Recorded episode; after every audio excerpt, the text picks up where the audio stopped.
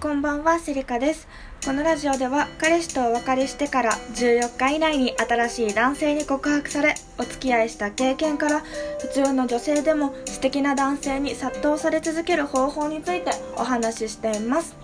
まずですね、今回第32回目の、えー、と配信になるんですけれども、最近ですね、私あの本を読んでまして、本はいつも読んでるのかななんか、あの、なかなか読み終わらなくてあれなんですけど、皆さんあのスコット・ギャロウェイ先生が書いた「 GAFA 4騎士が作り変えた世界」っていう本見たことありますでしょうか？あのねこれすごくこう分厚くてですねあの読み応えが非常にある本なので私読むスピードとしては全然遅いんですけれどもそれを今読んでいてですね。でちょっとこの本についてのお話とあのこの GAFA っていう本って Google と Apple、Facebook、Amazon のその4騎士って本の中では書かれてるんですけどその4騎士がなんで成長していったのかっていう風なその理由についても書かれているんですね。でこれに基づいてその私だとその彼氏とか彼女にその愛されるための方法っていうのをちょっとつなげて今日はお話できたらなっていう風に思っております。そうまだ読み終わってないので 途中までしか読んでないんですけどね本当にねこれね頭使うから。なんか私そんなに頭良くないんですよ。なんか そう頭が良くないからこそ本を月に10冊ぐらいこう毎月読んでいってそれでこう自分の知識とか知見を深めていこうっていうふうには思ってるんですけどそうあのね私結構ミーハーなのでこの GAFA そのアマゾンが大好きなんですよ。あ私アマゾン就職試験で受けてて そうなんか取っちゃったんですがそうあの非常にこうなんだろうな。これから、まあ、授業とかしたいなっていう風に考えてる人とかもねまあ、こういう風な成功法があるんだなっていうのを知れるあの本だと思うのでぜひあのご存知じゃない方はあの本屋さんに行って手に取ってあの立ち読みしてみるといいかもしれません。であのこのね GAFA ですね。あのこれらの会社4つの会社がもう破格的なこう成功をしたわけですね。普通にまあ皆様ご存知だと思うんですけれども。ちょっとごめんなさいね。であのでこの非常に大きな成功をした理由っていうのが、まあ、この本の中でまいくつか述べられているんですけれどもなんか非常に私が印象に残ったのをですね挙げさせていただきますね。でそれらの会社が成功した理由っていうのが脳ブレインと心と正規を標的にしたからっていう風にそのスコット・ギャロウェイ先生が書いてるんですね。で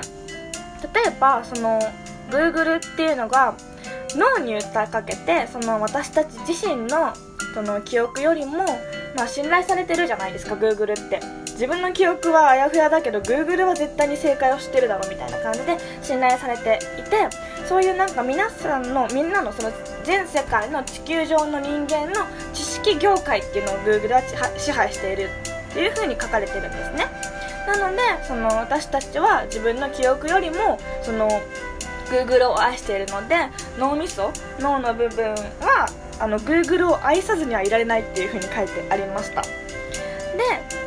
そのさっきね破格的成功した理由として脳と心と正規って言ったんですけどこの正規ごめんなさい。ちょっと言葉が選べないんですけど生殖器のことですね。そう。でアップルはアップルが成功した理由っていうのがその性器を狙ってそのラグジュアリーブランドとして確立しているっていうところがあるんですね。でそのやっぱりそのアップル製品を持っている男性がかっこよく見えたりですとかスタバでマック開いてカタカタやってる方がかっこよく見えたりするじゃないですか。っていうかそういうなんだろうなブランドとしての意義ってなんていうの？ブランドとして確立してるんですねアップルっていうのは。その他のファーウェイとかと違って。でそのアップルを持っていることによってライバルより優れてるよっていうメッセージを本能的に伝えてるんですよ。これあのその正規を標的にしてるっていうことなんですね。そう。でこれっていうのはですねその今脳みそと心と正規を標的にしたから4つの GAFA は成功しているっていう風にお伝えしたんですけれどもこれはあの彼氏とか彼女を作るための法則にも使えるなっていう風に私は思いました。でまずですね最低限必要なのってその落とす必要があるっていうものが3つの部分でですね。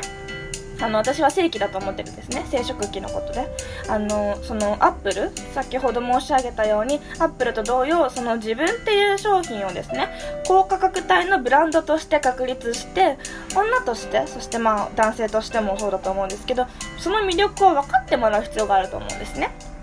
そう。で2番目に大事なのが、まあ、心だと思います。この子といると落ち着くなとか何でも話しちゃうなっていう風にあの思ってもらえるか？その彼自身があの心を自分に解き放ってくれるようにするみたいな感じですね。そう隠さずに話せるなみたいなそういう雰囲気を作ってあげること。で最後に脳みそですね。その相手に自分と付き合うメリットを伝えるわけですよ。私昔ねなんかメリットがないって言われて 振られたことがあるんですけどそうこれめちゃくちゃね今でもねもう考えてて毎日。そういうこともあるんですけどそうなんか例えばその脳みそに訴えかける方法としてその簡単ではないんですが例えば男性が仕事で疲れている時の、まあ、パワーチャージができる存在としての女性彼女っていうところとかあと、まあ、女性が男性にアドバイスとかをするっていうのではなくてこう一緒に走っていける。女性は半歩下がって走っていけるような感じですね。とかあとその経済的に女性の方が自立していて、まあ、私は専業主婦になるっていう考えがないのでそういう考えなんですけど経済的自立を女性がしていたりとかっていうのも男性にとってはメリットですよね。脳みそで考えたら。あとはまあ癒されるとかその男性と一緒にいることで女性と男性が一緒にいることで男性側も仕事を頑張れるっていうこういうなんかなんだろう相手に自分と付き合うメリットっていうのを脳みそに伝えることが必要だなっていうふうに思いました。なのであの総合するとあの彼氏や彼女を作るためにはですね脳みそと心と正気っていうのを標的にしましょうっていうねあのスコット・ギャロウェイ先生のパクリなんですけれども。そうそうそう。なので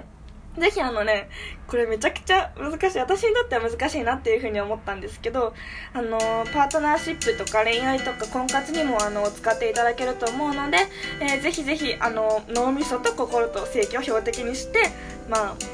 破格的成功したね、 GAFA に習ってですね、あの、私も一緒に頑張っていけたらなっていうふうに思いました。そう頑張っていく。パートナーシップをねよりあのいいものにしていくっていう感じですね。